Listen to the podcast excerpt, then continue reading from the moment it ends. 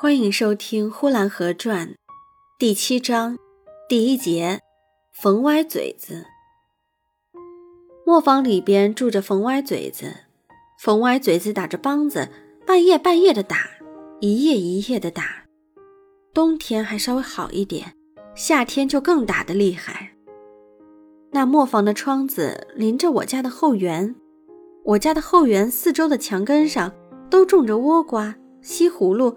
或是黄瓜等类会爬腕子的植物，倭瓜爬上墙头了，在墙上开起花来了，有的竟越过了高墙，爬到街上去，向着大街开了一朵大黄的黄花。因此，那磨坊的窗子上也就爬满了那顶会爬腕子的黄瓜了。黄瓜的小细腕，细得像银丝似的，太阳一来了的时候。那小细腕闪眼湛亮，那腕梢干净的，好像用黄蜡抽成的丝子。一颗黄瓜秧上伸出无数这样的丝子。丝腕的尖顶，每颗都是调转头来向内卷曲着，好像是在说：它们虽然勇敢，大树、野草、墙头、窗棂到处的乱爬，但到底它们也怀着恐惧的心理。太阳一出来了，那些在夜里冷清清的丝蔓变得温暖起来了。于是，它们向前发展的速度更快了，好像眼看着那丝蔓就长了，就向前跑去了。因为种在磨坊窗根下的黄瓜秧，一天爬上了窗台，两天爬上了窗棂，等到第三天，就在窗棂上开起花来了。再过几天。一不留心，那黄瓜梗经过了磨坊的窗子，爬上房顶去了。后来，那黄瓜秧就像他们彼此招呼着似的，成群结队的就一起把磨坊的窗给闷住了。从此，那磨坊里边的磨官就见不着天日了。磨坊就有一张窗子，而今被黄瓜遮掩的风雨不透。从此，那磨坊里黑沉沉的。园里园外分成两个世界了，冯歪嘴子就被分到花园以外去了。但是从外边看起来，那窗子实在好看，开花的开花，结果的结果，满窗是黄瓜了。还有一颗倭瓜秧，也顺着磨坊的窗子爬到房顶去了，就在房檐上结了一个大倭瓜。那倭瓜不像是从秧子上长出来的，好像是由人搬着。坐在那屋瓦上晒太阳似的，实在好看。夏天我在后园里玩的时候，冯歪嘴子就喊我，他向我要黄瓜，我就摘了黄瓜从窗子递进去。那窗子被黄瓜秧封闭的严密的很，冯歪嘴子用手扒开那满窗的叶子，从一条小缝中伸出手来，把黄瓜拿进去。有时候他停止了打他的梆子。他问我黄瓜长了多大了，西红柿红了没有？他与这后园只隔着一张窗子，就像离着多远似的。祖父在园子的时候，他和祖父谈话。他说拉着磨的小驴，驴蹄子坏了，一走一瘸。祖父说请个兽医给他看看。冯歪嘴子说看过了，也不见好。祖父问那驴吃的什么药？冯歪嘴子说：“吃的是黄瓜子拌高粱醋。”冯歪嘴子在窗里，祖父在窗外。祖父看不见冯歪嘴子，冯歪嘴子看不见祖父。有的时候，祖父走远了，回屋去了，只剩下我一个人在磨坊的墙根下边坐着玩。我听到冯歪嘴子还说：“老太爷今年没下乡去看看呢。”有的时候，我听了这话。我故意的不出声，听听他往下还说什么。有的时候，我心里觉得可笑，人也不能忍住，我就跳了起来了，用手敲打着窗子，哼，笑得我把窗上挂的黄瓜都敲打掉了。而后，我一溜烟子跑进屋去，把这情形告诉了祖父。祖父也一样和我似的，笑得不能停了，眼睛笑出眼泪来，但总是说：“不要笑啦，不要笑啦。”让他听见。有的时候，祖父竟把后门关起来再笑。祖父怕冯歪嘴子听见了不好意思，但是老厨子就不然了。有的时候，他和冯歪嘴子谈天，故意谈到一半他就溜掉了，因为冯歪嘴子隔着爬满了黄瓜秧的窗子看不见他走了，就自己独自说了一大篇话，而后故意让他得不到反响。老厨子提着筐子到后园去摘茄子，一边摘着，一边就跟冯歪嘴子谈话。正谈到半路，老厨子蹑手蹑足的提着筐子就溜了，回到屋里烧饭去了。这时，冯歪嘴子还在磨坊里大声地说：“西公园来了跑马戏的，我还没得空去看呢。你去看过了吗，老王？”其实后花园里一个人也没有了。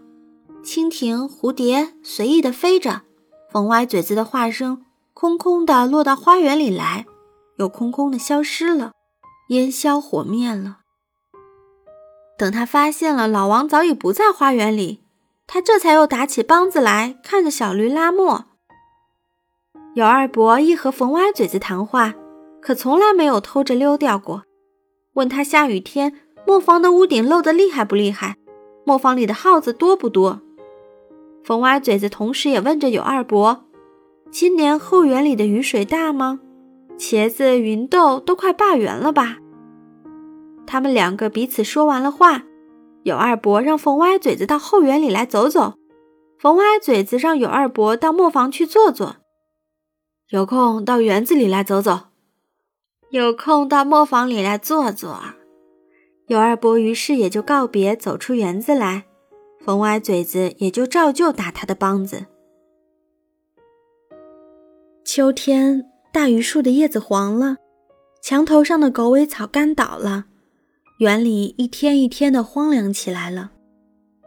这时候，冯歪嘴子的窗子也露出来了，因为那些纠纠缠缠的黄瓜秧也都蔫败了，舍弃了窗棂而脱落下来了。于是，站在后园里就可以看到冯歪嘴子。扒着窗子就可以看到在拉磨的小驴，那小驴竖着耳朵，戴着眼罩，走了三五步就响一次鼻子，每一抬脚那只后腿就有点瘸，每一停下来，小驴就用三条腿站着。冯歪嘴子说：“小驴的一条腿坏掉了。”这一窗子上的黄瓜秧一干掉了，磨坊里的冯歪嘴子就天天可以看到的。冯歪嘴子喝酒了。冯歪嘴子睡觉了，冯歪嘴子打梆子了，冯歪嘴子拉胡琴了，冯歪嘴子唱唱本了，冯歪嘴子摇风车了。只要一扒着那窗户，就什么都可以看见的。一到了秋天，新鲜碾米一下来的时候，冯歪嘴子就三天一拉磨，两天一卖年糕。黄米年糕撒上大芸豆，一层黄，一层红。黄的金黄，红的通红，三个铜板一条，两个铜板一片的，用刀切着卖。愿意加红糖的有红糖，愿意加白糖的有白糖，又甜又香，加了糖不另要钱。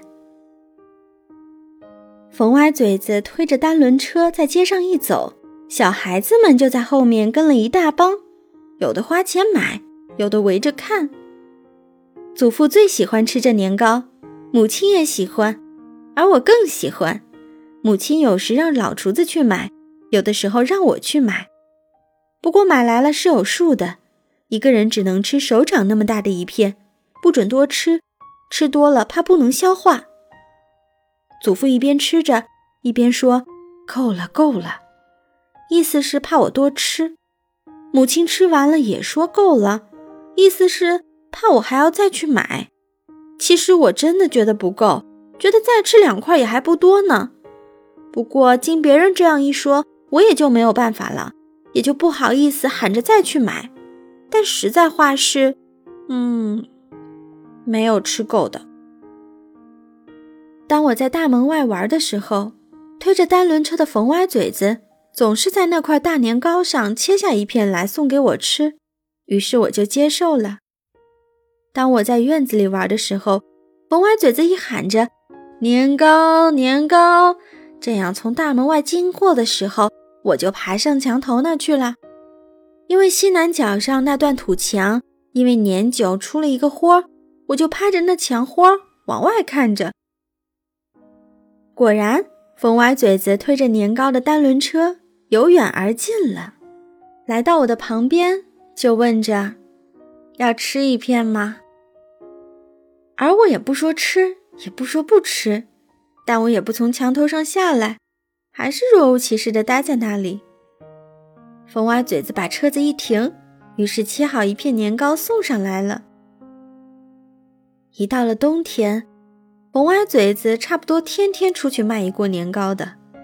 这年糕在做的时候需要很大的一口锅，里边烧着开水，锅口上坐着竹帘子，把碾碎了的黄米粉就撒在这竹帘子上，撒一层粉，撒一层豆。风歪嘴子。就在磨坊里撒的，弄得满屋热气蒸蒸。进去买年糕的时候，刚一开门，只听见屋里火柴烧得噼啪的响，竟看不见人了。我去买年糕的时候，我总是去的早一点。我在那边等着，等着刚一出锅，好买热的。